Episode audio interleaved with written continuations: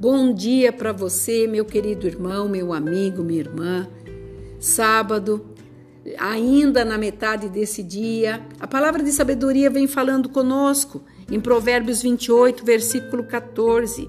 Feliz o homem constante no temor de Deus, mas o que endurece o coração cairá no mal.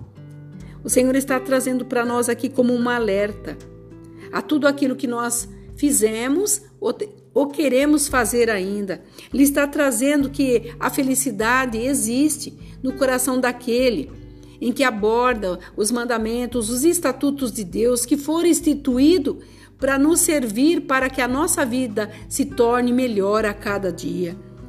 E a pessoa constante nesse temor de Deus viverá isso, essa felicidade que o Senhor quer que nós tenhamos. Tudo que é bom e agradável, o Senhor fala, que nós façamos isso dentro de leis, dentro das nossas atividades, a nossa ação pessoal. E ele está dizendo que quem tem esse temor respeita o seu próximo e tudo que lhe diz respeito tem temor. Mas aquele que endurece o seu coração e considera esse temor errado, não liga, isso tem uma consequência. Aquelas pessoas que fazem o que bem entende, eu sou assim, vou fazer assim. O Senhor está dizendo nesta manhã que não é dessa forma, porque você pode até fazer, mas você não encontrará felicidade e com a felicidade é paz, e você não completará todos os objetivos que um dia você já escalou, projetou para que acontecesse na sua vida.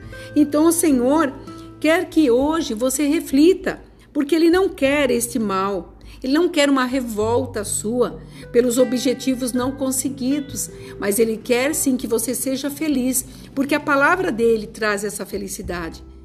E quando você observa tudo aquilo que ele fala nos seus estatutos, você viverá dias melhores. Eu tenho certeza que o Senhor fará você refletir um pouquinho sobre tudo que você espera fazer e aquilo que você já fez e não conseguiu ainda que chegasse na sua totalidade. Aqui é a pastora Marina da Igreja Apostólica Remanescente de Cristo. Se você puder, me ajude, passe esse áudio para frente. Abençoe outras pessoas que necessariamente estão precisando desse incentivo e que eles possam entender que feliz é o homem que entende tudo aquilo que Deus tem para nos dar. Que você fique nesse dia com a tua família, que você viva essa paz, que você esteja constantemente feliz, porque assim o Senhor deseja. Shalom.